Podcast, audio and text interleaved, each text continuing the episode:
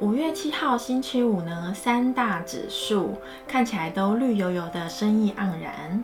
有嘞有嘞。今天最重磅的消息就是潘千所发布的四月非农数据，分析师预期有九十七点八，结果发布后实际只有二十六点六，比预期低了七十个 percent，这个差距大到离谱。那之前的数据都非常的好棒棒，是怎么来的呢？所以数据大家参考就好，太认真你就输了。这个数据啊，让市场认为经济复苏离我们还很远，货币政策与加息日期改变也应该还要很久。但事实上是真的是这样吗？那就让我们继续看下去。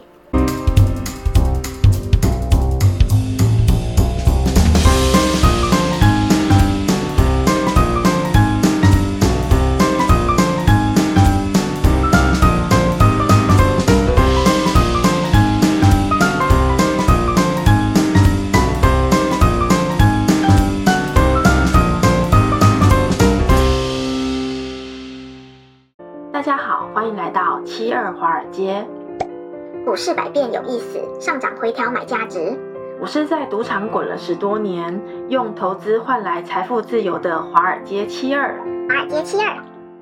现在呢，疫苗已经研发成功了，接种的工作也持续在进行中。已经关闭一年的迪士尼乐园里面的米老鼠与唐老鸭都已经重新回到工作岗位了，就业率竟然还会低于预期的百分之七十二，Why？最有可能的原因，当然就是因为大家现在不用工作就可以领钱了。虽然有参议院的议员建议提高工资，增加美国人民尽快回到工作岗位的意愿，但是基本工资提升的金额应该是不会太多。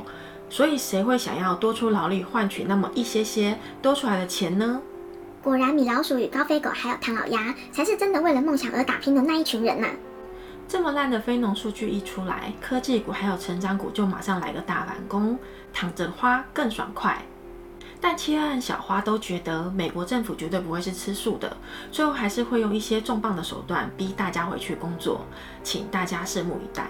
后续走势请记得继续关注七二华尔街哦。现阶段呢，应该只是属于继续震荡的调整行情，在合理健康的回调范围内，大家都可以先放心。只要之后的这几天呢，美联储不要出什么幺蛾子，大家都可以继续放心睡觉喽。大趋势聊完了，我们再来看一下成长股。成长股的走势呢，好，没有多久又下杀了，一整个就是一开盘开高走低，有很多 ARK ETF 所持有的股票，像 Unity、Palantir、GBTC、Z、Peloton。Open 等都是处于跌幅较大的阶段，所以呢，五月的行情还是必须重个股轻指数。重个股轻指数的意思，以市场的整体趋势的重点来分析，要对个股与大盘的走势独立对待。单个股票而言呢，常有异于大盘的走势。判定某个个股走势的明朗或者是不明朗的时候呢，可以不顾大盘的形势来看多。因为目前处于财报季，所以我们可以用财报的盈亏以及公司给下一季度的前瞻性来判断后市走势的强弱。用 K 线的走势图来判断大盘与个股的走势，来判断强弱，当然也是没有问题的。但是利用技术分析，必须要有非常好的经验与技巧，才不会误判往上或往下的趋势。在这种兵荒马乱的时期，上错车是会直接开往地狱的哦。期的节目呢，有提及到大宗商品依然是现在的趋势所在，银、铜、铝表现得非常的亮眼，金与银的趋势已经启动了。黄金奶牛股 NEM 这两天呢也大涨了三点五个 percent。这里请大家给七二华尔街按个赞吧。然后呢，泛美白银 PAAS 整个就是用吃奶的力气喷发了五点五个 percent，整个奶瞎了小花的眼睛。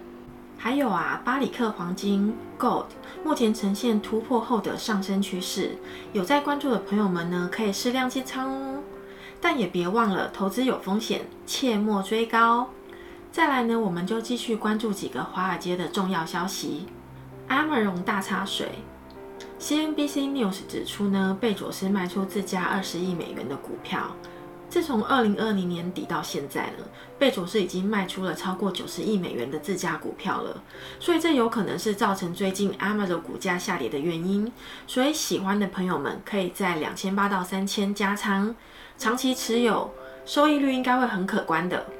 七二华尔街呢，通常会给出比较安全的点位，至于会不会下杀到这个价位呢？只有神知道，点位仅供参考，请酌量取用。然后呢，我们再来看一下贝莱德最近新发布的持仓变化。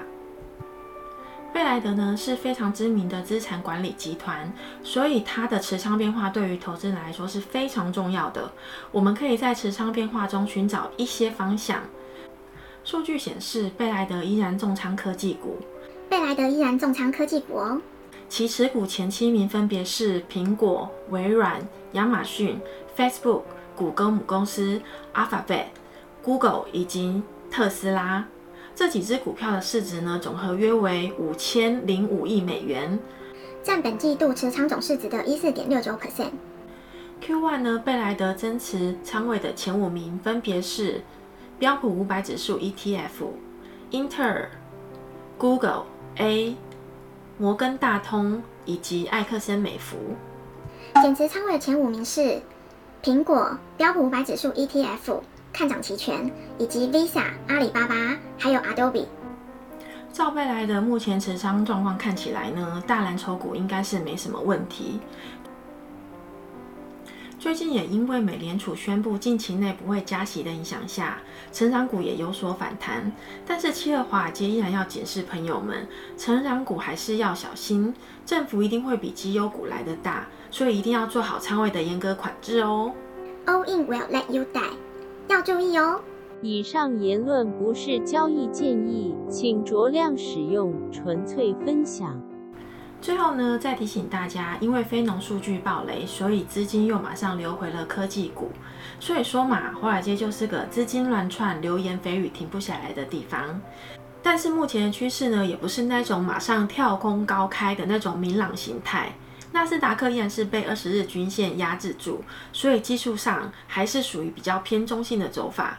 在一片三大股指瞬间拉回的状况下呢，市场一片欢愉。